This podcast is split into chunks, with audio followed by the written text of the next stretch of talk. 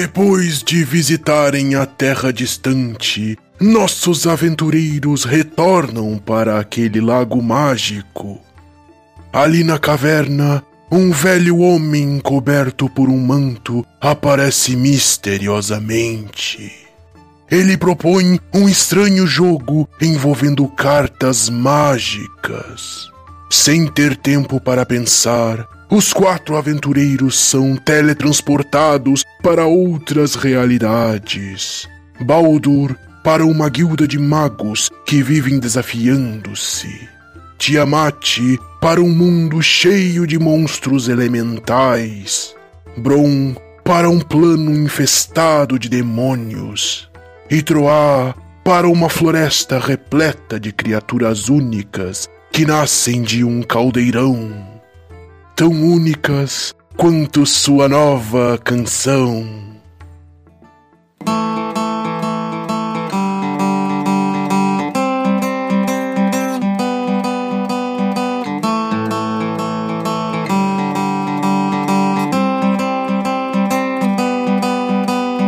Baixe o terreno, vou conjurar. Se tu não negar o bicho evolui, eu vou ganhar. Tocar uma moeda pra ver se dá. É hora do duelo, vou atacar. Tu ativo uma armadilha, vou me ralar. Escolho uma casa para usar. Uma chave eu vou forjar.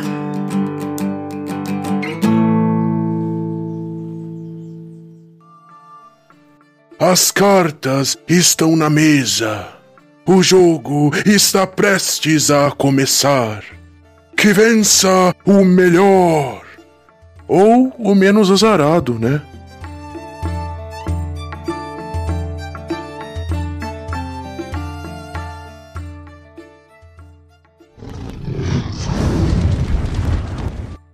Olá, aqui é o Tiamat e quem me disser que não gosta de card game, eu retruco. Bata louco. Ai, meu Deus. Vale quatro.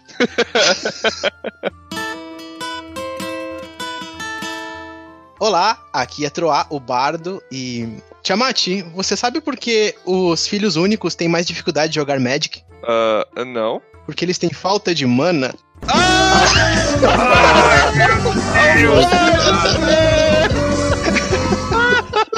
É tão ruim que deu a volta e ficou boa.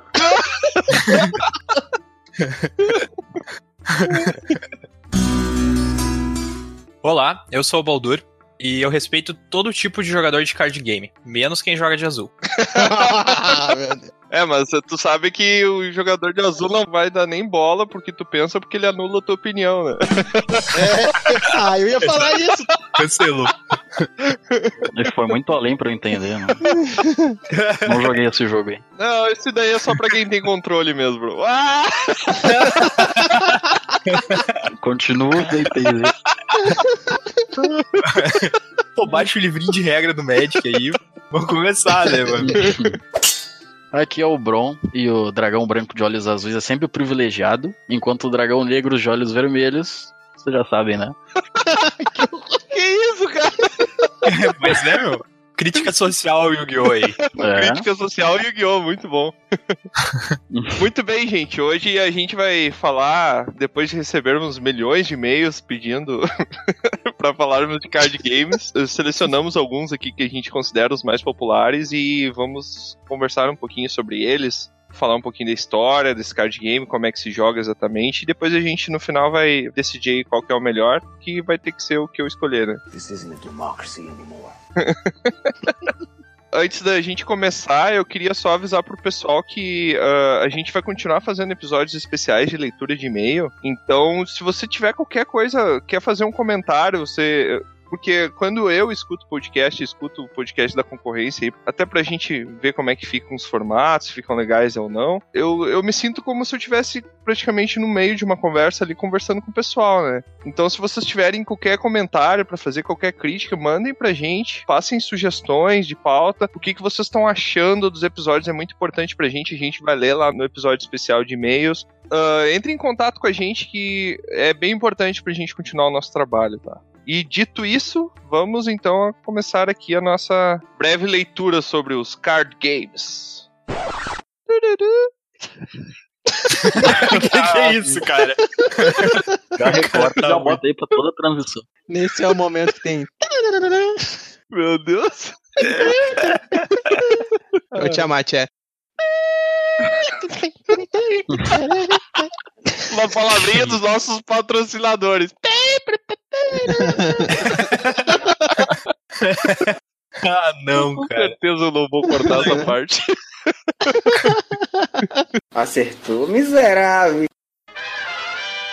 A gente começa falando sobre o famigerado Magic the Gathering, um jogo que foi criado em 1993 e é o primeiro TCG criado e produzido até hoje. Tá super jogado, super em alta. Estima-se que tenham 12 milhões de jogadores. E as cartas variam num preço de 5 centavos a 1.200 reais, mais ou menos. e Range bem pequeno. 1.200 tu tá E- sendo generoso, né? Tem carta bem mais cara que isso. É, mas eu tô falando ah, os formatos mais tradicionais, assim, vamos deixar Black Lotus É. de fora, vamos falar só do que o pessoal consegue pagar, assim, ganhando na loteria. A Black Lotus é que nem lugar bonito, né? Que a gente só olha no Google a foto. Como é que é? Eu nem me arrisco a olhar no Google isso daí, porque eu não quero ler o efeito sem querer Nossa. achar muito bom. Eu não quero saber o que que faz. Se tu procurar por Black Lotus no Google, no final do mês chega um boleto na tua casa de mil reais, que é só por olhar ela, tu já tem que pagar. Uma taxa, uma taxa de exibição. Bom, eh, e o Magic, ele tem muitas cartas, muitas cartas desde 93 sendo produzido e tem vários formatos de jogo, várias estruturas para montar o teu baralho. Os formatos mais tradicionais tem um baralho com 60 cartas e nessas cartas a gente tem dividido cartas de criatura, que são monstros, goblins, orcs, tá? elfos, que vão defender o teu campo de batalha e tem cartas de mana, que são basicamente a fonte para que o mago conjure essas criaturas e outras cartas mágicas que são efeitos especiais que os magos podem ter. A temática do jogo é basicamente essa. O baralho é como se um mago estivesse escrevendo um grimório, junto com as fontes de mana, que são sempre lugares da onde ele tira a energia natural para conjurar as criaturas. E o jogo se passa com dois magos se enfrentando para descobrir qual dos baralhos é melhor e qual dos magos é melhor. Importante apontar que a temática do Magic em si, ela se divide em cinco cores, né? Que é o branco, o preto, o verde, que é o melhor, o vermelho e o azul. E daí cada cor ela é responsável por um atributo, assim, digamos, da natureza, né? Onde o preto é a destruição, é o, é o caos. é o Não, isso é o vermelho. ah, é verdade, o caos né? é o vermelho. O que, que seria o preto? O preto é a morte e trapaça, a ganância, né? O azul, no caso, é a inteligência, é mais relacionado a, a isso, né? Se. Sabedoria. o azul é relacionado à trouxice, né? Isso, exato. O vermelho é, é a É melhor, a força melhor aí, cor. né? Aí o verde é vida, né? Basicamente. Vida, natureza. E o branco é. uhum, e o branco é a ordem, né? Bem ao contrário do vermelho, né? É a ordem, a luz. Sim. É, eu joguei a minha vida inteira de deck verde, continuo jogando de verde. Quer dizer, não continuo mais, porque a gente nunca mais se reuniu pra jogar, mas. E porque meu deck deve estar super desatualizado agora. Mas o Magic também ele lançou recentemente uma versão de computador, tentando ser bem fiel. Ele já tinha algumas outras tentativas antes, mas eu acho que a que conseguiu ser mais fiel é que recentemente Uhum. saiu do beta. É o Magic Arena, né? Isso, é que ele trabalha com baralhos no formato T2, correto? É, T2. Que é um formato onde as três últimas edições apenas são consideradas. Uhum. Mais correto? conhecido como Standard para outros card games. É porque dentro do Magic tem vários formatos, porque tem campeonato, tem bastante coisa assim. E uma outra curiosidade bem bacana agora é que o Magic lançou livros sobre a história do mundo, que é bem rico assim. É uma coletânea, se não me engano, de 60 livros. Contos de Magic the Gathering. E o Bron não conhece, né? Nada de Magic, ou tu conhece alguma coisa, Bron? Cara, nunca ouvi falar. Nossa! Não, ouvi falar Como assim? essa Não, aí não. aí já. Aí não. Aí não. Caramba, não, aí. Pode nunca ter jogado, mas Aí Não, tu nunca- forçou a amizade, cara. Tu forçou Nunca amizade. nem vi, nunca nem vi. Nunca nem vi. Não sabe nem qual é a cor, né? Eu vou explicar essa minha palavrinha. A questão de. Daqui na minha rua, né? Então tinha o pessoal que rua, tu jogava. tem uma rua, mano. O pessoal jogava bafo com as cartinhas do Magic. Tinha o pessoal que jogava Tinha uma Yu-Gi-Oh! carta de 200 reais que os caras ficavam jogando bafo ali. Os caras pegando uns raios assim, rasgando no meio, assim, jogando. Não! Não, não Nossa, façam isso. doeu minha cabeça. Raio não se joga fora. Era tipo uma rixa, né? Entre o pessoal que jogava Yu-Gi-Oh! e o pessoal que jogava Magic. Daí o pessoal do Yu-Gi-Oh! era minha gente, né? O pessoal ali todo. E aí, galera do Yu-Gi-Oh! É, classe Aí baixa pegava ali, a gangue do? Magic. E aí, as caras do Magic. O Yu-Gi-Oh! todo mundo tinha o cabelo com gel pra cima, colorido, né? E do Magic Não, todo não. mundo chegava com Todo mundo com Grimório, assim, com um livro preta, velho, fez em casa, É, tipo- personalizou um caderno do ensino médio. uns amuletos. Os caras estavam jogando bola ali, daí, ah, vamos jogar um pouco de Yu-Gi-Oh! e tal, tudo mais na rua. Só que o pessoal do Magic não, era o pessoal que mal saía de casa, às vezes saía ali pra jogar, pra chamar o vizinho, o pessoal de terno e gravata, né? Caramba! Situação aí. Pessoal a de gente não terno e gostava muito. gravata, mano. Tenho É. certeza que era pessoal de Magic. Não, mas tu pensa que o cara tem que ser executivo pra comprar carta de Magic, né? velho? verdade. É verdade, faz sentido, faz sentido. Nunca cheguei perto de uma, né? Nem sei como é que é. É uma carta, mano. No aniversário, Mas era. Então, sabe papel? Então, O Bron, ele fez um amigo que jogava Magic, daí do aniversário do Bron, o Bron abriu uma caixinha que era o presente do amigo dele, tinha um terreno, ele ficou bem feliz, achou que tava rico. O cara ganhou um terreno. Não, o Yu-Gi-Oh! tinha terreno também, não, não era bem assim. É, mas bem diferente a mecânica. É, bem diferente. Tinha essa coisa mais moleque, enquanto o Magic era mais aquele negócio assim, ah, os caras jogam Magic, não vou nem chegar perto e tal. Esse é meu, Vai que Nossa, passa, Magic. né? Vai, vai que eu olho e começo É. a gostar. esse é o meu relato sobre o Magic, é a única coisa que eu sei. É a única coisa que sabe. Sabe nada. Mas na- Sabe nada. teve uma época que Magic virou uma febre, assim, no grupo de amigos e, cara, o pessoal chegava final de semana, saía da aula, ia direto pra casa de alguém e ficava até de madrugada jogando cartinha, assim, igual uns bobos. Mas, cara, eu gastei muita grana com Magic na época, eu lembro. Cara, pra mim, gastei muita grana foi tipo 100 reais, sabe? Mas, Muita nossa, grana. Tem amigo meu que gastou milhares de reais com o jogo, sabe? Tem muita carta Milhares até hoje. É. é que eu não tinha milhares de reais pra gastar. Se eu tivesse na época, eu talvez tivesse gastado. Vai muito também se tu for ficar numa pequena cidade, perdida no meio do universo, longe de todo o progresso da capital, e tu quiser gastar 30 mil num baralho, tu vai tomar no caparão! Sabe? Tipo, tu não vai usar isso pra nada. Tu vai gastar dinheiro num deck se tu quiser jogar competitivo, se tu quiser jo- jogar contra as pessoas, ficar preso num lugar e ter um deck foda, assim, pra jogar contra o, cara, o pessoal que não tem um baralho muito foda, daí, tipo, não tem nem graça. Não, e sem falar que tu mora no interior, né, meu? Com a grana tu comprava um deck, dava pra comprar uma carroça, uma bicicleta. exatamente, exatamente, exatamente. Mas eu também tive a experiência que o Bron teve. Eu comecei jogando. O primeiro contato que eu tive com o card game foi o Gyo. E eu joguei o Gyo muito tempo. E tinha muito esse negócio, assim, do pessoal do Magic falava: Ah, não, o Gyo é lixo. Ninguém joga. Tem que jogar isso aí, tem que jogar Magic, sabe? O pessoal era bem assim mesmo. Aí depois eu realmente fui apresentado ao Magic. Botaram um baralho na minha mão e falaram: Joga. E eu não sabia nem as regras. Falaram só assim: Ah, compra aí sete cartas. foi isso. o que que tá a primeira instrução que eu tive. Daí o cara baixou um terreno e falou: Isso aqui é terreno. Se tiver alguma coisa parecida, tu pode baixar um por turno. a primeira partida que eu joguei foi isso, foi com um deck vermelho. E desde então, né? Tamo aí na, na luta. Mas Desde então eu também baixando terreno, que eu só no baixando deck. terreno, só a única coisa que aprendeu é baixar terreno e Goblin. Eu tinha um deck, o meu primeiro deck que eu construí depois de muito esforço, né? chutando muito dinheiro. Cortando muita grama. É, eu comprei um deck de um amigo meu que não dava nem pra chamar de deck, porque era um amontoado de carta que sobrou dos baralhos que ele montou. Ele juntou tudo num bolo que ele ia botar no lixo e daí ele me vendeu. Meu Deus. O meu deck, ele foi carinhosamente apelidado pelos meus amigos de Milagre de Deus. eu precisava do Milagre de Deus pra conseguir ganhar aquele baralho em alguma partida na minha vida. Eu ganhei uma ou duas de 120 partidas jogadas. Então, valeu a pena. O rate bom. Mas eu lembro que depois eu montei um deck muito barato. Eu- cara, eu virei, tipo, sei lá, uma traça de loja online de venda de cartas, assim, mon- montando vários decks na loja, assim, no carrinho de compras das lojas e montando várias estratégias antes mesmo de comprar os decks pra depois comprar eles. E eu lembro que eu montei um deck extremamente barato que ganhava de todo mundo. Mas logo em seguida, né, começou a vir as novas edições e já desmoralizou. Então o Magic, ele é um jogo muito bacana, só que tu tem que estar sempre te reciclando, te renovando nele pra tu te manter a par, assim, da, ter uns decks poderosos e a par. Uma dúvida, acontecia na questão do Yu-Gi-Oh! a gente ter bastante carta pirata. No Magic não tinha muito? Não, o Magic não. O Não, Magic não, não. tinha quase nada. Eu nunca vi uma carta pirata de Magic. Não, nem tem. Não, Tá, não, se não o cara tem. Pirateasse fazia. uma pra jogar, por exemplo, assim, não A aceitava. galera não ia né? jogar contigo. É, não ia querer Hum. jogar. Pensa que o cara pagou 200 reais numa, num terreno. O cara tem um terreno especial, ele pagou 200 reais nesse terreno.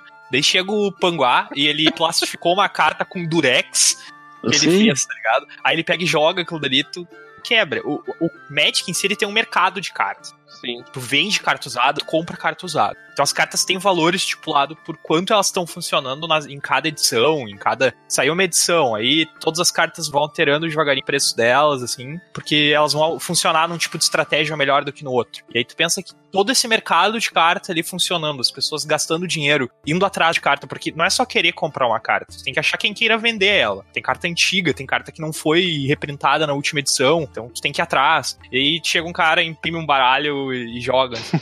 um baralho de 10 pilas. Assim. É, Ninguém nem fazia Existem isso. várias Fora que a situações. qualidade das cartas de Magic era muito boa, então... Muitas Sim. pessoas que estão dentro do D2, do Standard, né, ah, elas frequentemente testam decks, né, testam decks. Então elas usam do que se chama proxy, né, e muitas, muitos card games usam isso, né. Então, não num torneio, claro, mas de partidas assim mais informais pra testar, pra treinar com pessoas, ah, frequentemente as pessoas usam proxies, que são simplesmente papeizinhos com o nome da carta ou qualquer coisa que vai dizer que aquilo lá é aquela carta, né, pra simular aquela carta no deck pra ver se realmente funciona e tu precisa comprar ela, né. Então as pessoas fazem isso. Isso é uma coisa que é aceita, né. Mas obviamente não é oficial, não é uma coisa que vai Sim, um torneio, né. Mas isso aí é aceito, sim, com certeza. É, mas pra teste, né? E mesmo assim, é, É, um teste é um pra teste. saber se tu vai Aham. querer comprar a carta ou não, justamente porque comprar uma carta de Magic não é sempre barato. É, exatamente, depende muito do formato que tu tá e do tipo, estilo de deck que tu vai usar. Se tu tá realmente tentando jogar nos decks mais principais, né, os que se jogam e tal, depende muito do metagame, assim como, né, todo tipo de jogo competitivo vai ter um, né, um tipo de metagame, assim, e tal. É que eu me lembro que, por isso que eu perguntei, na questão do Yu-Gi-Oh! a gente tinha as cartas que vendiam nas, nas bancas aqui perto e tudo mais. Daí era raro quando alguém tinha uma carta que era original.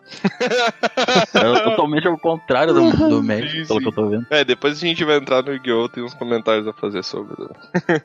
Ah, eram vocês que jogavam Magic, então. É, a gente era do grupo. que- Uma turminha. Eu É. tenho meu terno desde que eu tinha 12 anos, né, meu?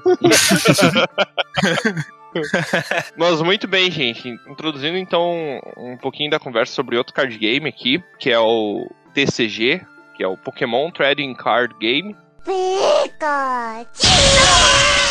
Ah, é um jogo de cartas que ele foi criado devido à febre de Pokémon, né? Então ele surgiu em 96 e ele era comercializado pela Wizards of the Coast, que é a mesma que comercializa o Magic e vários livros de RPG. Os maiores livros de RPG são comercializados pela Wizards. Então, ele começou pela Wizards e depois a Pokémon Company, que foi criada para ter todos os produtos de Pokémon embaixo dela, né, em si, ela pegou o ownership desse tipo de produto em 2003. Em 2017, o Pokémon Trading Card era responsável por 82% do mercado de jogos de cartas estratégicos da Europa. Então, só para vocês terem uma ideia do quão grande isso foi. No Brasil, eu não sei se impactou muito. Eu lembro que teve uma época que eu tive um baralho que eu joguei, mas não era uma coisa que muita gente tinha, eu acho. Não sei se as cartas eram caras ou simplesmente o pessoal não entendia muito bem as regras, mas não foi uma febre tão grande. Pelo menos na cidade que a gente morava, a cidade de Podquest lá que a gente morava,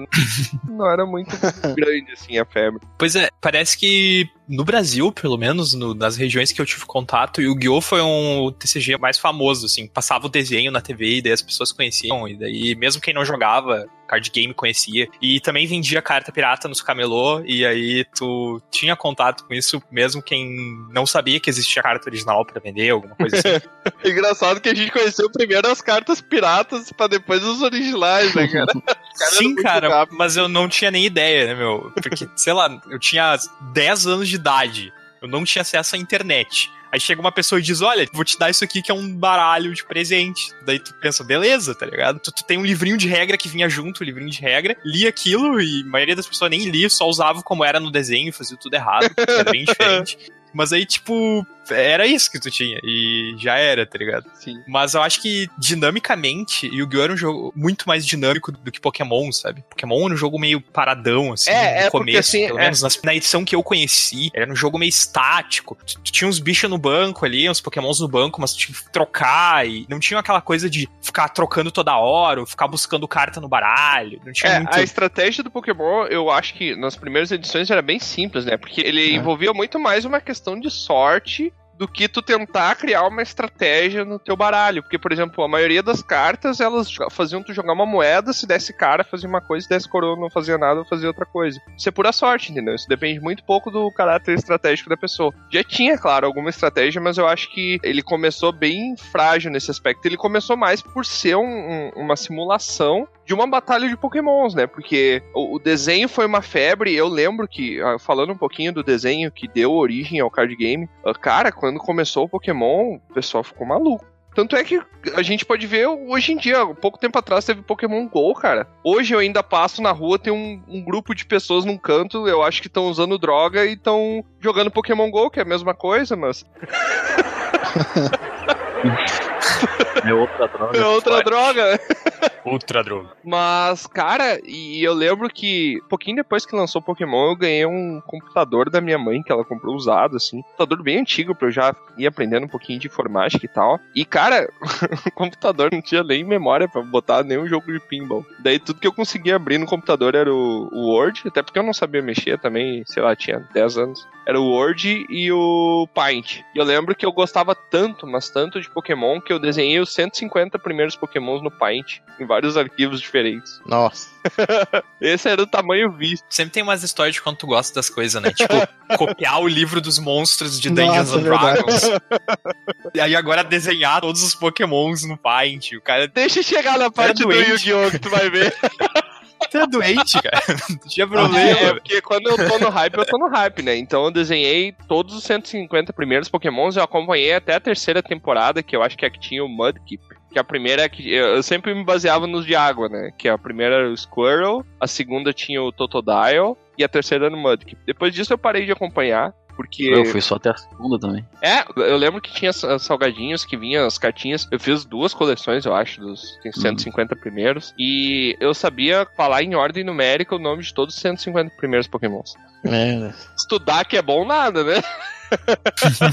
Mas eu sabia. Mas enfim, voltando um pouquinho pro card game, então ele simula um pouco essa questão da batalha Pokémon, porque tu tem o teu Pokémon ativo, que é aquele que está batalhando ali, que é o que tu vai usar pra derrotar o Pokémon do oponente, e tu tem o banco, que é um espaço para até cinco Pokémons, que é exatamente o mesmo número de Pokébolas que tu podia carregar contigo no desenho, né? Onde tu podia ter cinco Pokémons reserva e mais o teu Pokémon ativo, que seria o que tu utilizaria pra lutar. Enfim, aí tu pode trocar entre um e outro, assim como no. É, todo card game ele foi feito pra ser bem fiel assim ao sistema de batalha que tinha no desenho, até pra poder trazer o pessoal que gostava do desenho para o card game, né? Então, no Brasil, eu acredito que ele não teve tanto impacto quanto teve no, no exterior e continua tendo até hoje. Mas ele é sim lançado até hoje, tem muita coisa nova. Ele amadureceu bastante depois na questão da estratégia do jogo. Mas desde o começo, assim, ele tinha. Tu podia evoluir teus Pokémons que estavam no banco também, mais uma vez, copiando ali o desenho. Tu usava energias, que é um pouco parecido com o que tu tem no Magic, de questão de mana, só que as energias, elas equipava elas em uma carta de um Pokémon e tu só podia usar nele, né? A não ser que tivesse algum efeito, alguma coisa assim. Mas depois foram adicionadas muitas coisas. Tinha questão também do tipo dos Pokémons, por exemplo, tu é do tipo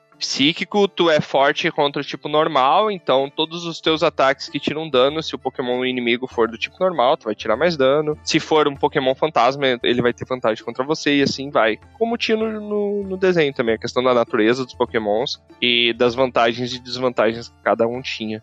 Eu lembro que eu joguei há muito tempo atrás, eu achei bem bacana. Teve um hype, um hype muito grande quando lançou o primeiro filme do Pokémon, que foi o. Não sei se foi o primeiro, mas foi certamente sim, um dos que mais fez sucesso, que é o Pokémon 2000. Ah, É o que sim. tinha o Mewtwo, e eu lembro que você comprava a fita cassete e vinha um card de Pokémon do Mewtwo que era super raro, que hoje em dia não, nem sei quanto deve estar valendo um card do Mewtwo. Mas eu lembro que era aquela corrida, assim, todo mundo comprando fita cassete de Pokémon, tanto que muita gente deve ter guardado em algum canto da estante se não colocou fora o, o- a fita videocassete do Pokémon, porque Esse o aí pessoal... era aquele que várias pessoas com epilepsia tiveram um ataque, né? Numa cena específica, né? No filme, eu acho que não. É. Eu acho talvez tu esteja te referindo ao episódio do Porygon, que nunca foi pra TV por causa dessa questão Ah, é da verdade. Tá, tá, não é do filme, é verdade. É, foi. Exatamente. Teve um episódio do Porygon e teve um episódio do Pikachu Surfista ou alguma coisa assim que também teve a questão da- dos choques ali de dar epilepsia em algumas pessoas. né? E algumas curiosidades sobre esse jogo, que por exemplo, tem um Pokémon chamado Jinx, que é um Pokémon, me parece mais uma sereia havaiana, uma coisa assim. Seria havaiano. Ela tinha a pele preta.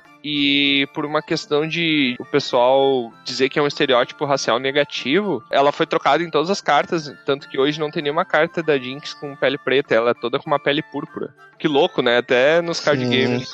Eu, não acho errado, mas eu não acho que é uma má representatividade também. Não sei, não tenho uma opinião formada contra isso. Teve algumas cartas, por exemplo, a carta da Lágrimas da Misty, que é a primeira edição, desenharam a Misty e elas fizeram a silhueta dela, só uma silhueta segurando uma Stario meio nua. Daí depois eles trocaram e botaram uma outra imagem. Tem um monte de pequenas Ah, questões. é. Tinha o truque do Ninja Koga também, que era uma carta que ela tinha um desenho no fundo que todo mundo achava que era uma suástica nazista, mas eu demorei bastante tempo pra descobrir isso, que na verdade a suástica nazística. A suástica nazística. Nazística. Vai lá, vai lá, vai lá. A, a suástica nazista, ela é a versão invertida É, do disco solar budista. É, de um Omote Manji que chamam. É. Significa misericórdia infinita. É a mesma coisa, só que é o contrário, né? É. Mas imagina um nazista na guerra, ele erra lá e ele não consegue brigar com ninguém, todo mundo acha que ele quer paz. ele malditos, por que ninguém batalha comigo? Desde o lançamento do Pokémon Trading Card, ele sofreu várias censuras em algumas cartas, algumas por uns motivos que eu julgo bem bobos, assim, e outros por uma questão mais séria mesmo, que eu concordo que devari- deveria ou não. Mas o que eu lembro mesmo do Pokémon Trading Card é que tinha um amigo nosso, rico, na, na escola, que ele Amigo rico. tinha um baralho de Pokémon Trading Card. Só que ele não jogava com ninguém porque ninguém mais tinha. Ele tinha se mudado há pouco tempo pra cidade. Parabéns. Ele deu um baralho pra mim, um baralho pra um amigo meu. E a gente ficou super feliz com o baralho, porque agora a gente tem um baralho de Pokémon, não sei o quê. Só que nenhum dos dois sabia jogar, a gente acabou nunca jogando com o outro, só guardou as cartas. Basicamente é isso. Triste história. É, eu lembro que teve também uma época, bem no início, que eu tive contato com as cartas, eu não lembro que ano era, mas as cartas todas, no geral, tinham um padrão bem baixo de pontos de vida, de força, de dano que elas causavam, e depois teve uma, sei lá, um tipo de revolução, assim, que as, elas passaram a ser todas muito fortes, então era impossível tu ter baralhos antigos pra disputar contra baralhos novos, né? Teve praticamente considerado dois tipos de card game Pokémon. Duas fases, né? Isso é muito louco também. Eu acho que de repente eles decidiram que eram muito fracos. e, sei É, eu lá. acho, eu acho que ele precisou passar por uma boa reforma, assim, por causa da questão estratégica também. Pega a primeira edição de Yu-Gi-Oh! também, dá uma olhada em como eram as coisas e como É, é hoje. exatamente, tu só fazia. É que eles- é uma evolução natural. Se tu quer continuar vendendo carta, tu Ah. tem que mexer na mecânica do jogo. Yu-Gi-Oh! It's time! Daí não é do Dragão UFC. baiano! Um dragão baiano de olhos azuis. Dragão baiano. Muito bom aquele vídeo, cara. Vovô, mostre-me seu dragão branco de olhos azuis. Não! Por favor, vovô! Não! Muito bom, cara. Link do vídeo na descrição do episódio. Droga, vamos botar. Com certeza. Então, o que, que eu posso dizer sobre Yu-Gi-Oh? Acho que o primeiro jogo de cartas que eu tive acesso. Antes de Pif. É, antes, quando, quando eu era pequeno, assim, não me interessava por PIF, né? A questão mais dos senhores lá do era uma coisa que chamava muita atenção. Truco e truco. Eles vão jogar um buraco numa, numa mesa, num canto escuro com um monte de traficante Aquela canastra. fumando cigarro. Canastrão. Ah, então, existia um mangá, um anime, sobre o jogo Yu-Gi-Oh!, sobre como jogar cartas e tal. E isso foi feito em 1996. E depois, só o pessoal vendo assim, ah, como é que a gente pode lucrar mais com isso? Tá, um anime de cartas, vamos fazer as cartas? Por que não? Capitalistas! Capitalistas! Malditos! Porcos capitalistas. Então, Logicamente, vamos fazer cartas do joguinho sobre cartas. Vender cartinha. Uhum. Em questão de regras, você desafia o seu inimigo para um duelo. Você tem toda. Pera aí, que não é assim.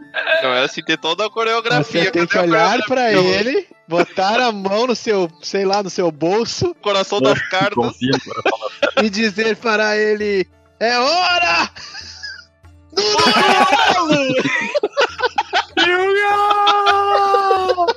Cai uma luz do céu. Surge um dragão na frente. Ganha 30 centímetros de altura, aprende a colocar o peito pra frente, numa postura única. de full putaço, né? Isso, full putaço. Basicamente esteroides anabolizantes. Você guarda no bolso e se injeta toda hora que vai. E usa umas cartas ruins que ninguém sabe como que aquilo ali ganhava de alguém. Tudo bem. Daí surge uma mistura de um holograma com magia. Porque eles sentem dores também, né? Então. Daí toda- O negócio é, É. muito realista. E você tá tem 8 mil pontos de vida, tua vida inicial, e você coloca suas cartas para tentar baixar a zero o nível de vida do oponente. Então, por exemplo, coloca ali os 8 mil. Se tu coloca um, um monstro, digamos o dragão branco, que tem 3 mil de ataque, e o outro coloca um que tem mil, e o teu dragão ataca o outro, teu oponente, ele sofre esses 2 mil, negativando lá dos 8 mil inicial, até baixar no caso, né? Então essa diferença do ataque do teu monstro pro ataque do seu inimigo é o que acaba sendo seu, seu objetivo durante o jogo. Um jogo muito complexo que envolve subtração de números muito altos. Exatamente. Exatamente. Tinha umas cartas com 1750 de ataque. É, porque 8 Aquilo mil, é né, meu? absurdo, Por cara. que não 8 pontos de vida e daí tu tira um zero de Porque as ah, é uma questão psicológica. É uma questão psicológica É. isso aí, meu. Olha, 8 mil pontos de vida. Mil de ataque. O dragão branco já Jesus tinha 3 mil de ataque e 2.500 de defesa. Imagina o que, que era isso, ó. 3 mil pontos de ataque. Isso era muito, é, muito lembrando bom, que só conseguia tirar pontos de vida do oponente se ele não tivesse nenhuma criatura pra proteger ele que tu pudesse atacar, ou ele tivesse uma criatura em modo de ataque, porque as cartas elas podiam ficar verticalmente, que seria o modo de ataque, e horizontalmente, que era o modo de defesa. Então se elas ficassem em modo de ataque, contavam os pontos de ataque, se ficasse de defesa, enfim. Na questão de defesa, quando tu colocava, ou se o ataque do teu monstro fosse maior do que a defesa do que tu tá atacando, ele morria, só que não tomava dano. Essa é a diferença do, do ataque para defesa. Sim. Tem uma diferença grande entre Yu-Gi-Oh! e Magic, é que no Yu-Gi-Oh! quando tu declara ataque com uma criatura, tu escolhe quem a criatura tá atacando. Tu pode escolher qual criatura do inimigo vai receber Isso. o ataque. No Magic, quando tu declara um ataque com uma criatura, é o inimigo que decide quais criaturas dele vão bloquear a tua criatura, ou se ele não quer que nenhuma e quer levar direto na vida dele. Hum, Então tem uma diferença estratégica bem grande nisso. é muito complexo, por isso que eu não jogava. Mas é que na verdade tinha uma porção muito grande de regras. Por exemplo, as criaturas que tinham acima de 4 estrelas de nível de invocação, você tinha que sacrificar outras criaturas.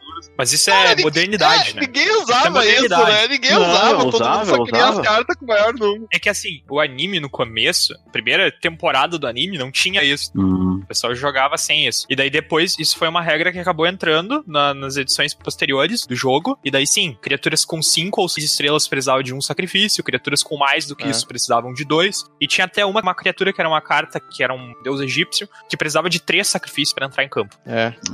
Então, isso foi, foi mecânicas que foram sendo adicionadas durante o jogo, que nem monstros com efeito. Era uma coisa muito rara. A maior parte dos monstros eram só monstros que tinham ataque e defesa, e era isso que eles faziam. Aí depois de um tempo, a maior parte dos monstros tem 350 tipos de efeitos e manobras diferentes. Tipos pra fazer fusão de conexão sem Hoje polimerização. Tem ritual, tem Link é um momento de opção.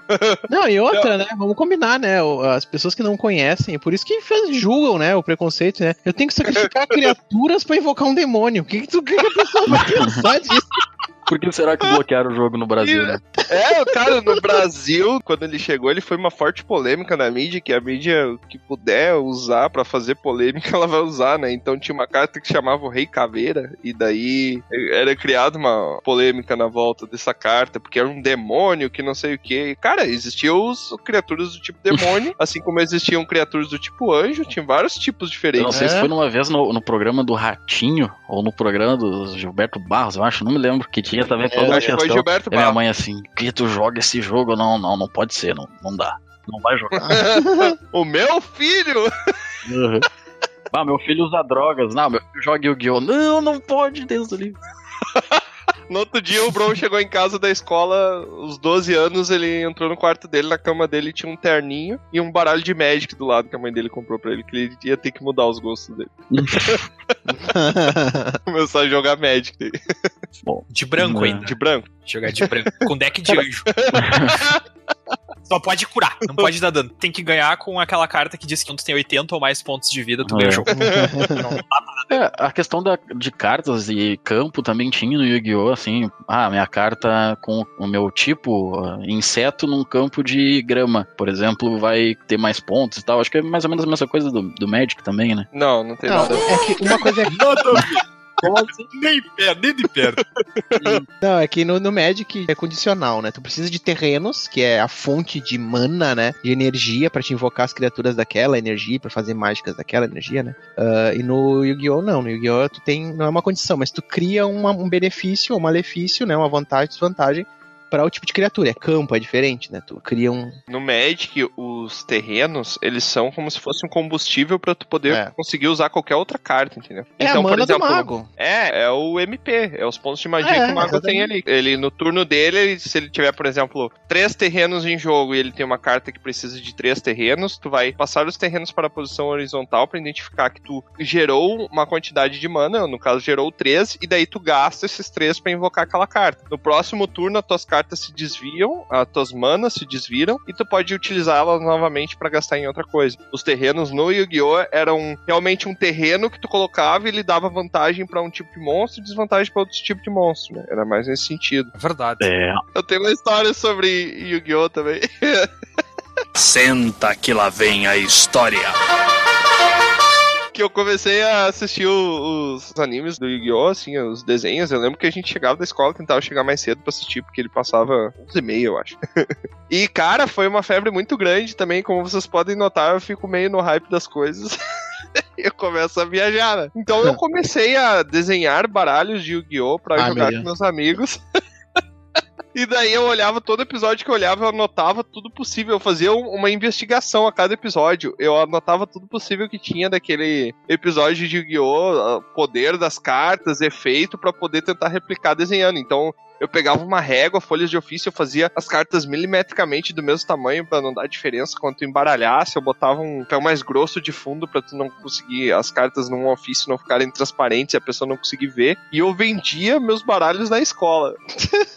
Mas aí veio a maldita da era industrial, onde teve um boteco na frente da escola que vendia depois uns envelopinhos que tu comprava, vinha, sei lá, cinco cartas piratas de Yu-Gi-Oh! dentro dele. Então acabou com todo o meu planejamento aí de montar uma empresa. Fiquei bem triste, né? Ai. E as minhas cartas eram mais bonitas que as piratas, porque as piratas eram de Poxa, qualidade muito horrível. As minhas eram todas coloridas, pintadas de giz de cera. que Tu não tem nenhum? que eu tô pensando. Não, claro que não. Poxa, eu tenho coisa da minha infância. Primeira chuva que deu, deixou tudo úmido, uma colou na outra, eu botei fora. ai, ai. Mas bons tempos, né, cara? Bons tempos que a gente só se preocupava com ser doente. Aliás, a gente Bom, não se se isso era uma preocupação. em ser doente. É, pois é, Agora a gente se preocupa. Talvez o Tiamat tivesse essa preocupação já desde aquela época, né? Não sei. Cara, cada vez que passa o podcast aqui, eu fico pensando nas coisas que eu fazia quando eu era criança. Eu era uma criança muito peculiar, eu diria assim. Os caras jogando bola na rua, comendo barro e eu desenhando carta. Maluco do caramba. Desenhando, cara. Nessa época eu devia estar jogando RPG enquanto tava desenhando. Ah, mas eu jogava RPG. Não, não, não tinha chegado na época do RPG ainda. Eu acho que eu tinha uns 8, 9 anos nessa época. O RPG foi com 13, 14. É, foi Não, antes. no Yu-Gi-Oh! Tu tinha 8 anos. Deveria ter uns 8, 9. Não É pode. que tu não é parâmetro, né, Troato? Tu tem Não 60 pode. anos e tá aqui gravando podcast com a gente, né? Falando de joguinho de cartinha. Pois é, o Que Troato, idade tu tinha no Yu-Gi-Oh! Tro? 12? 10? o Troato tem toda essa pinta de humano, mas ele é meio elfo, porque não é possível que tenha essa idade que ele fala que tem. Que horror. Tinha 150 anos quando conheceu o Yu-Gi-Oh! O Troato tava na idade que ele tinha uma moto, ele ficava na frente da escola jogando Yu-Gi-Oh! e fumando cigarro. jogando com as crianças, né? As crianças de 10 anos, tudo chegando na volta dele, a polícia vendo prender ele, achando que ele tava por tráfico de droga, tava jogando carta. Que horror. Maldita adolescência elfa. Pega a cartinha do tio aqui, ó. Ei, você, menininho! Curioso, você, curioso. você, vem, vem aqui no beco que eu quero te apresentar um card game. Tá a fim de ver umas cartas diferenciadas. gente, Ô, meu, isso não é, assim, isso não cara? é engraçado, gente. Não é legal, cara. que isso, Tá mano? rindo, Tro? Que isso, Por que tá rindo? Isso não é engraçado? Para de rir. Ai, Deus, cara. Tá, e aí, isso aí do Yu-Gi-Oh! Yu-Gi-Oh! é jogo de isso demônio, é isso aí. É que nem dos filmes agora. O jogo que tu mata os demônios lá, invoca o demônio, é isso aí. Muito bom. Bom, é, eu vou falar de um, um card game consideravelmente mais jovem, fazendo então um contraponto à minha idade. o que eu vou falar é do Keyforge. Keyforge é um card game criado por Richard Garfield, né, que é o mesmo criador do Magic. Só fazendo um parênteses aí, o, o Troar, ele não aceita a idade dele, né? É, consegue ver no contexto, ele é tipo aquele tio que vai numa festa, ele veste uma, uma roupa de jovem. E daí ele, ele tenta se enturmar falando gírias que ele julga jovens, aí ele chega. E aí, Brutos, qual é o lance? Não, agora aprendi, agora eu só vou chegar e vou dizer assim, ó. Ya, ya. Mas esse episódio nem foi lançado ainda, ninguém vai Ah, mas entender aí o a pessoa vai ter que ouvir. Ah, isso aqui, isso, isso aqui é pura magia, cara. Isso aqui lida com o futuro. Ó, se você quiser saber do que Exatamente. eu estou falando, daqui a alguns meses, tá? Você, você vai depois de descobrir. Nosso podcast virou Doni Dark. Ninguém entende nada. Mas é bom que a pessoa tem que ir ouvindo o episódio, e daí quando ela chegar no episódio que vai ser lançado lá em fevereiro, ela vai ter que voltar pra entender o que que tá acontecendo. a gente cria um, um ambiente Um mapa de referência. dobra. Um brainstorm de referências. Um brainstorm de referências, isso aí. Bom, O Keyforge, então, foi criado pelo mesmo criador do Magic, o Richard Garfield, né? O Richard Garfield, ele é um game designer, mas ele, a formação dele é um matemático. Faz E- história em quadrinho também, né? Melhor formação. Exatamente. Bom, ah, desde os anos 90, ele tinha um. Né, na época que ele estava ainda pensando no Magic e tal, ele tinha o interesse de criar um jogo na qual cada jogador tivesse o seu baralho único. Essa ideia de, de exclusividade mesmo, de cada um pudesse ter, né? Se sentir único, né, perante o jogo, enfim. E claro, é uma coisa que com o tempo ele foi pesquisando e. Em 2018, ano passado, surgiu então, né, o lançamento desse jogo, a criação dele, que é o Keyforge, ah, na qual ele criou um algoritmo Errou! Que- Como é que é? O que, que ele criou? Pera aí, repete aí. O logaritmo. algarismo. Logaritmo. Não, Logaritmo. logaritmo, não é? Algoritmo. Algoritmo. Não, mas Errou! algoritmo. Aê! Boa. Aí, Uma rapaz, salva de palmas. Então, ele criou um algoritmo. Dois mil anos depois. É algoritmo, né? Isso, algoritmo. Isso, um algoritmo. Muito bem. Então, ele acabou criando um algoritmo. Não consegue, né? o- natural.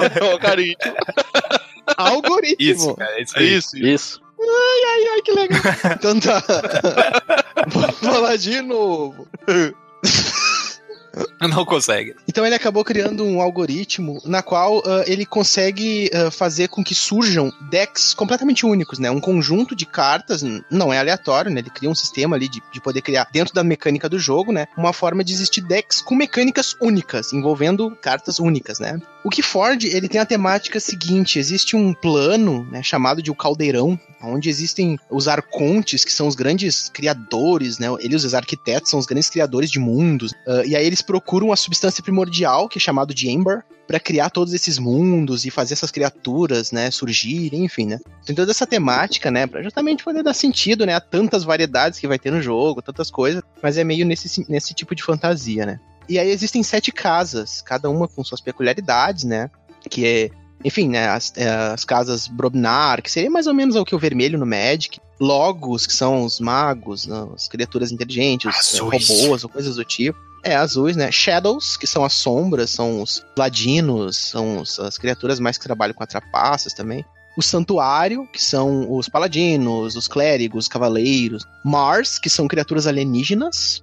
O Dis, que são demônios, criaturas uh, bestas e criaturas mais submundo, né? E o Untamed, que são os, os, indomáveis, né? Os indomáveis que são criaturas da floresta, uh, druidas, bestas e coisas do tipo. São essas sete casas. Cada deck é uma combinação de três dessas casas. Cada casa compõe 12 cartas do deck. Então o deck tem 36 cartas, sempre. A ideia do jogo basicamente é lutar com as criaturas, baixar cartas, ações, artefatos e coisas do tipo, para conseguir coletar Ember, produzir Ember e poder forjar três chaves para poder abrir lá os mundos. Então, cada chave é formada com seis embers, basicamente. Situações do jogo pode mudar, mas basicamente tu coleta seis embers e forma uma chave, né? E assim tu consegue fazer três chaves. Mas a questão do jogo é que ele tem uma dinâmica, ele é muito fácil de aprender. Ele parece um jogo muito simples, vendo ele assim. Mas ele conseguiu já, de tantos card games que ele criou, tirar o essencial de todos os card games e conseguir criar uma coisa que priorize as possibilidades estratégicas sem se restringir demais a um universo, né? Ele, é, ele, é, ele é bem aberto, tu percebe que ele tem um leque, cada deck tem um leque. Tu pega um deck e tu tem que descobrir o que, que ele tem que fazer. Basicamente é um deck que te escolhe, né? Então tu não consegue montar decks com cartas aleatórias, tu não consegue, né, comprar cartas avulsas igual aos outros card games. Não, tu recebe um deck completamente único e vai jogar com ele. Essa é a ideia, enquanto, né? Por enquanto. é uma questão comercial meio invertida, assim. Parece aparentemente não comercial, mas enfim, né? Tem gente aí que tem, sei lá, 30 decks. eu tenho dois, por enquanto. Rumo aos 30. E. Eu acabei comprando um, fui na pilha do Troar, mas não me arrependo. Achei bem divertido o jogo. É. Você jogou, Tiamat? Já, já. só na não, eu joguei sim. Não, achei bem divertido. É, é, uma pegada bem diferente, assim. Apesar de trazer uma alma do Magic, assim, lá no fundo. É. É difícil uhum. não fazer referência, né? Criador do Magic. Magic é, foi o primeiro negócio Magic, do gênero. Exatamente. É meio difícil. Sim, assim. sim. Mas é bem interessante, assim. É um pouquinho que ele é bem diferente do Magic, ele já vai mais pro lado do Yu-Gi-Oh! que, por exemplo, tem as tuas criaturas e tu escolhe as criaturas do oponente para atacar. Então, no é. Magic, não. Tu só escolhe, eu vou atacar o mago e ele faz o que ele quiser com os ataques que eu direcionei para ele. Se ele quiser bloquear com bicho, se ele quiser tomar um dano diretamente, aí vai do cara. Esse não. Esse tu destrói as criaturas que tu quer do oponente. É, ou tu tá pouco se lixando pras criaturas e tá querendo só coletar os members, né? Enfim. Sim, é. Mas a questão toda é que é justamente tentar identificar as mecânicas de cada deck, né? E uma curiosidade é que é o seguinte, uh, por ser único, as próprias ideias de traduções e os países que o lugar vai abranger, esse ano já foi lançado no Brasil, né? Pela Galápagos, né? O jogo original é pela Fantasy Flight. E eles traduzem já, já criam os jogos, né? Os decks já em português do Brasil. Então não existe uma versão inglesa de um deck teu que tu vai comprar aqui no Brasil. Eles já são pensados para serem fabricados aqui. E, e, cada deck tem um nome único também, que é criado pelo seu computador, por essa IA, né? O, ele cria o nome do deck, cria a combinação de casas, estratégias que vai ter o deck e cria uma imagem também atrás do deck que é única. Uma imagem da silhueta, assim, de um arconte, né? Que ela é única também. Cada deck tem a sua própria imagem, né? Enfim, né? É, já tem uma informaçãozinha agora aqui, só para ter uma ideia, né? Quando tu compra um deck, tu pode registrar ele. Muitas pessoas registram. E atualmente nós temos mais de 1 milhão e 379 mil. ah, é de mais de 8 mil! Tem mais de um logaritmo de pessoas. uns logarismos. Né? E isso é uma coisa bem bacana, né? E o jogo é bem fácil de aprender, sabe? Mas a possibilidade estratégica e a tipo de mecânica envolvendo, ele é quase como um xadrez mesmo. Tem que tentar prever coisas, jogadas, e ele tem uma pegada bem bacana, assim, eu achei muito bom. E ele, a princípio, ele tem essa ideia de ser nicho, né? Porque muitas pessoas estão acostumadas com card games e com o mercado de card games, e compram cartas e vendem cartas e constroem decks e jogam torneios, enfim. Esse aqui ele agrada pessoas desse nicho, mas também ele traz pessoas pro porque ele é muito simples. Tu compra um deck e sai jogando. Ele é quase como um board game, entendeu? Tu não precisa se envolver de um modo geral com todo aquele ambiente, com cartas, com toda a estrutura de mercado. Não, tu comprou uma caixinha por 50 reais e tá jogando, de boa Então ele tem essa pegada e é muito bacana. Ele tá ainda, obviamente, é novo, é quente, né? No Brasil ele saiu esse ano, mas já tá na sua segunda edição. Cada edição traz cartas novas, as mesmas casas, né? As sete casas, mas cartas novas, mecânicas novas, enfim, né? É bem bacana, é um jogo que eu tenho curtido bastante, tenho jogado com o pessoal, assim. Ele tem duas modalidades de torneio até agora, pelo que eu sei, né? Que é um normal, que tu leva o teu deck, né? E joga. E o modo selado, que tu simplesmente vai na loja, abre um deck qualquer e joga aquele deck sem conhecer o deck, né? sem ter familiaridade com ele. Uma coisa interessante: muitas pessoas questionam que existem, às vezes, diferenças de níveis de deck. É possível que tu identificar que um deck aparentemente possa ser mais forte que outro. E aí o que, que aconteceu? É óbvio! Matematicamente provável isso, né? Se não acontecesse, eu ia ficar muito impressionado com o algoritmo, cara. Tipo, É, exatamente. Aí o que que aconteceu? Tem uma galera aí, né, que é fã do jogo, que desenvolveu meio que uma coisa meio fan-made, assim, né? Um sistema de tentar medir decks. Os decks, eles têm um score que vai de 0 a 100, com base em coisas que eu não sei o que, que é, chamada de DORC, SAS, não sei o que, de sinergias e papapá, sei lá, não, não sei exatamente, eu não fui a fundo nisso, né? Até porque eu não acredito tanto nisso, nessa parte. E eles começaram a medir os decks, então tem uma galera ali que abre o deck, registra o deck e diz, o meu deck é de 82 de 100, aí o outro, poxa, o meu é 23 de 100, aí, sabe? Só que isso não quer dizer porque eles já mostraram em torneios que decks que têm um score baixo acabam vencendo decks com score altos e, enfim, jogo de sorte também. Basicamente é isso, né? Eu não sei se. O que, que tu teria a falar, Tiamat, da experiência jogando? O que tu sentiu? Tu jogou pouco também, né? É, eu joguei duas partidas na real até hoje, Uhum. que foi com você. Você me botou o hype pra comprar, eu fui lá e comprei. É, ele tem essa, ele tem essa praticidade também, né? De tu pegar e tu, e tu aprender jogando, né? Tu começa a pegar a manha do deck jogando, né? É, exatamente. A primeira partida eu não sabia jogar, então Tomou um bem mal, assim. Mas na segunda eu destruí o Troy todas as possibilidades. Na verdade, tu se destruiu pra me destruir, né? Exatamente, eu limpei o meu campo e ganhei dele por causa disso. É. Cara, eu achei bem bacana. Eu saí hypado depois que a gente jogou. Já mostrei pros meus amigos, já tem uns dois ou três querendo comprar. É. E a gente já tá planejando de marcar um dia pra jogar aí. Então, É, alguém- e a loja, tem várias lojas, assim, que, né? Depende, claro, uma cidade maior vai ter mais lojas, né? Mas aqui na minha cidade, por exemplo, não tem. Mas a gente traz a extensão da loja pra cá, cada um compra seus decks, joga. É divertido, cara, é prático, é rápido, assim, é um jogo que é uma partida só, sabe? No Magic a gente tem melhor de três, né, geralmente. Nesse não, é uma partida só, ali vai demorar... Quando tu conhece bem os decks, uma partida demora meia hora, tranquilamente, né? Sim. Mas Não, daqui a é pouco no bacana. futuro a gente pode fazer uma reunião dos, dos aventureiros do Dragão Careca e trazer uma galera pra jogar. Quem mora aqui em Porto Alegre, ou quem O- quiser vir de outros pontos do mundo pra visitar a gente. Eu, particularmente, acho um desperdício de dinheiro, né? Mas Se quiser vir visitar a gente, fica à vontade. O Baldur, que é um cara, apesar de bonito, incrível, essas coisas todas, né? obrigado. Ele é um paladino que. Outra indireta de outro episódio que não foi lançado ainda. O Baldur é um paladino que se envolve também com o mundo dos algoritmos. É, meu, a, O deus dele já abandonou ele tem um E eu acho tempo, que né? tu ia curtir, a sabe? Eu mais te indico bastante. que me deixa com mais dúvidas sobre o que Forge é como funciona essa Uhum. inteligência artificial, como são esses algoritmos. Sim, isso é um Conhece segredo, a isso é um segredo irrevelável. Se eu fosse ele, eu morreria com o segredo. É. Ele disse que tem anos e anos e anos. Desde os anos 90 ele vem estudando formas, né, de criar e, obviamente, com a inteligência artificial que a gente tem hoje, a computação que a gente tem hoje, é muito mais possível, né? Ele, junto com uma, uma equipe de design mesmo, de, sei lá, pessoas envolvidas com esse tipo de coisa, né, acabou criando. Mas realmente é uma coisa que ele não fala, até nas entrevistas mesmo, ele não fala nada, ele só diz que, ok. Aí ele brinca, né? O pessoal diz assim: ah, eu joguei tudo no caldeirão e aí é o que é, entendeu? Tipo, se misturou e é isso aí, é aleatório, mas não é. É óbvio.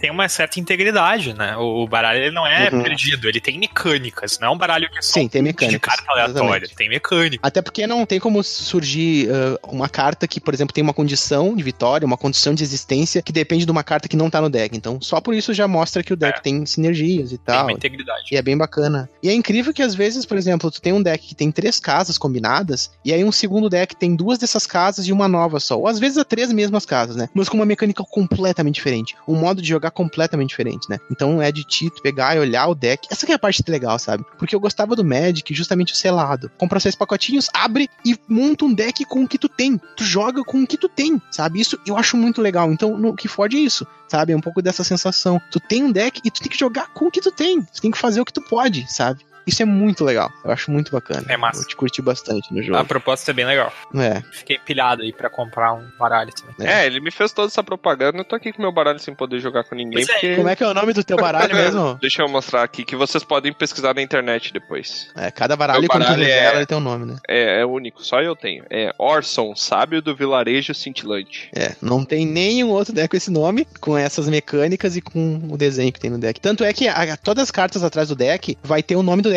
Então é impossível tu realmente misturar cartas, entende? Sim, todas as cartas têm o nome do deck e o- a parte de trás da carta. Tu tem um avatar, que seria esse Orson no meu deck, que é uma É. carta só pra ele, que é um desenho, uma, uma entidade. E todo o background de cada uma das cartas tem esse mesmo desenho, então não tem como tu misturar cartas. Bem separado. Exatamente. Vamos então fazer aqui o encerramento, fazer uma votação desses card games que a gente apresentou aqui. Qual deles vocês consideram o melhor? Oxi. Começando. É, logicamente o Yu-Gi-Oh, né? Ah, eu já vou começar votando, então. O meu voto vai para.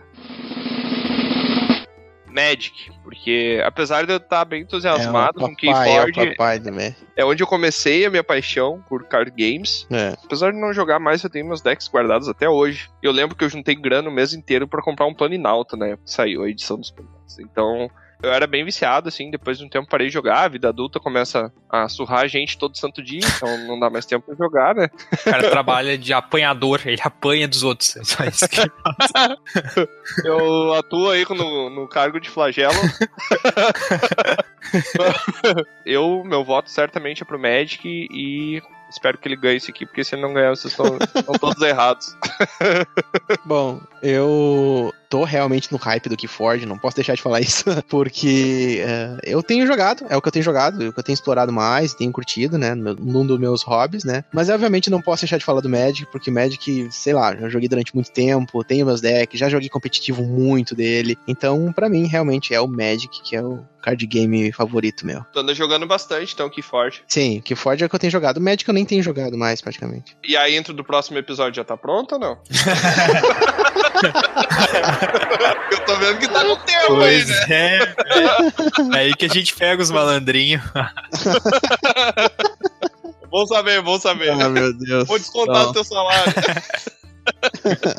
Ai, cara. Então, né, meu, o que, que eu posso dizer? Eu acho que de card games que eu joguei, eu não vou dizer que eu joguei Pokémon, porque eu tenho umas duas partidas, assim. De Forge eu tenho zero. Então, os card games que eu joguei foi basicamente o Gi-Oh! e Magic. Eu acho que eles são muito dependentes de época, assim. O que tava acontecendo. É. Eu joguei o Gi-Oh! por um bom tempo e mudou muita coisa no jogo. Mudou muita coisa mesmo. Mecânica nova, zona nova de carta, tipo de carta novo. E é difícil de dizer assim, ah, eu gosto mais desse jogo e isso significar que eu gosto mais dele em todas as épocas. Isso não é verdade, assim. Eu acho que É, dependendo da época, sim. dependendo de quando tu jogou o jogo, eu acho que ele vai ser melhor. Por exemplo, eu acho que o Yu-Gi-Oh! hoje não vive a sua melhor época. Eu acho que a melhor época que o Yu-Gi-Oh! teve já passou e ele era meu jogo favorito. 5 mil anos atrás, né? Exato. Foi no Egito há 5 mil anos atrás. É antigo. As pessoas ainda jogavam em pedra, elas podiam levitar as cartas, assim, com o poder da mente das relíquias do milênio. Mas, assim, eu acho que depende muito disso. Se fosse pra escolher um, provavelmente eu escolheria Magic. Foi o jogo que mais me proporcionou bons momentos, que mais me proporcionou tempo, assim, pra montar um baralho e ser gratificante conseguir aplicar aquela estratégia. Mesmo que não fosse um baralho muito forte, ainda era muito divertido montar o baralho que a carta corte custava 5 centavos. Todas as outras eram mais caras, mas, mas a carta core do baralho custava 5 centavos e era muito divertido ficar fazendo esse tipo de coisa no geral. Então, se fosse pra escolher um, eu escolheria Magic, mas ainda com esse problema, assim, de. É depende da época, sabe? Tem épocas que eu preferiria jogar Yu-Gi-Oh! E que Ford é um jogo que me deixa muito curioso, muito curioso. Então, eu não joguei ainda, não posso opinar sobre ele. Pois é. Não é capaz de opinar. Capaz. Já pode ir pro Oscar. já. Bom, o meu, acredito que vocês já saibam, É o Magic. mas por toda uma Magic. Ques- questão sociopolítica e econômica, Ah, eu tá. acredito que, que é o Yu-Gi-Oh! mesmo, porque eu tenho raiva dos caras que jogam Magic até hoje, né? Tem. Ai, cara. Meu, a gente vai te trazer pro Magic. Não vai. O cara levou pro Então coração. o guerreiro também não vai saber conjurar magia, né? Pobre Pokémon, cara. Pobre Pokémon. É, Pokémon. Talvez se ele não dependesse de uma moeda, Ele teria minha atenção. Ah, Mas depender de uma moeda num jogo de estratégia. É, talvez também se ele não fosse pior que Digimon, mas a gente já entra em outra história. Agora vai ter rage no episódio agora. Agora vai ter gente xingando, né? Agora. Esse é o meu segredo, Baldur. Sempre vai ter rage no episódio. olha, se não fosse por ter um bichinho que ficasse o tempo inteiro falando pica, pica, pica.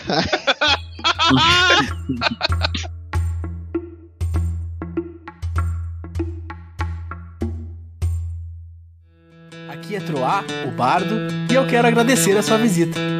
Encerramos aqui mais uma aventura. Convido você agora a nos encontrar em outros mundos. Entre em dragãocareca.netlify.com e descubra no YouTube, Spotify e Facebook. Busque por Dragão Careca. Até a próxima!